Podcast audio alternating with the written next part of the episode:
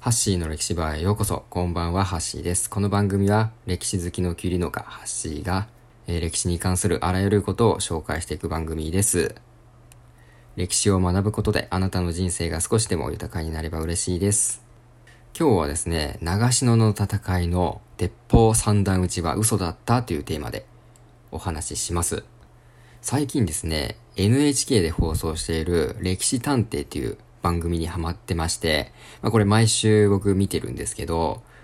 鉄砲の三段撃ちで有名な長篠の戦いをテーマにした回があって、まあ、それがとても興味深い内容だったんで、今日はそれをシェアしたいなと思います。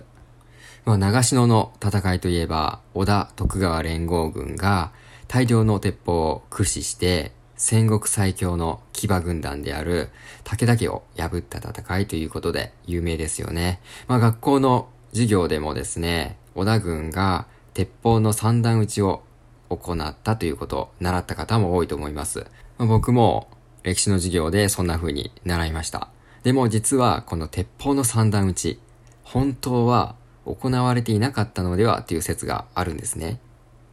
まあ、実際のところ三段撃ちではなくて違った戦法を使っていたんじゃないかっていうふうに言われています。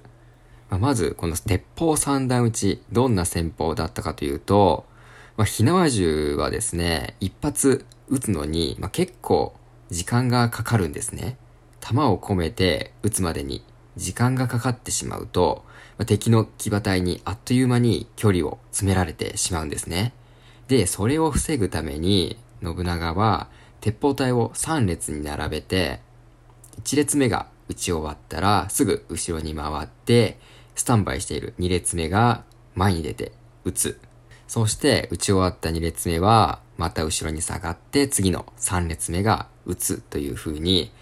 まあ、弾を込めて撃つまでの時間ロスをなくすための戦法だったんですね。これがいわゆる鉄砲三段撃ちなんですね。でも実はこの戦法ですね、実戦向きではないんじゃないかとも言われているんですよ。この鉄砲三段撃ちで最も大事なのは、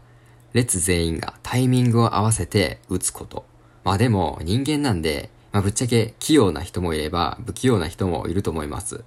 まあ弾を込めるのに苦戦する人がいたら、まあ周りはその遅い人に合わさないといけないんですね。そうすると、どうしても打つのに時間がかかってしまって、まあ、意外と非効率なんですよね、これ。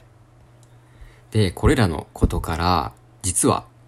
違った戦法をこの戦いでは行っていたんじゃないかと言われています。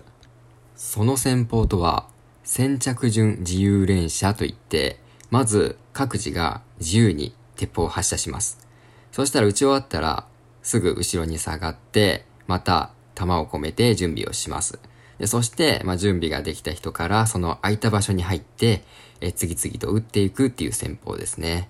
これだと、なんと平均3秒で撃つことができるみたいで、まあ、十分にですね、敵の騎馬隊の突破を防ぐことができたそうです。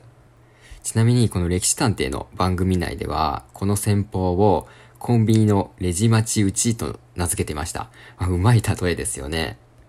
まあ、おそらく前の人が打ち終わったら、はい、次の人、みたいな感じで、どんどん入れ替わり立ち替わりで、鉄砲を撃ってった。そんな感じだったんでしょうかね。いや、面白いですよね。まあ、僕自身、この、今回のこの放送を見るまで三段打ちっていうのは当たり前だと思ってたんで、いや、まさかですね、このような説があるなんて、いや、結構衝撃的でしたね。あとですね、信長は仮にこの鉄砲隊が突破されてもですね、数々の対策をしていました。まあ、それは逆もぎといって尖った木を柵に設置してですね、まるで有刺鉄線のような兵器として使っていました。で、さらにこの逆もぎと合わせて、馬防柵って言って、まあ、馬を防ぐ柵って書くんですけど、まあ、これで、これを敵の侵入を防ぐために作った柵なんですけど、なんとそれを三重にも設置していたんですね。で、この馬防柵っていうのは一つ突破するのもなかなか手間がかかるんですね。それが三つもあるとなると、なかなか突破するのは困難だったと思います。まあ、実際のところですね、第3の馬防柵まで突破できたっていう武田軍はですね、ほとんどいなかったそうです。いや、まさに、この織田徳川連合軍、鉄壁の防御力を誇っていたんですね。この鉄砲の使い方だったり、防御壁の作り方だったり、信長はやっぱり発想力がすごいですよね。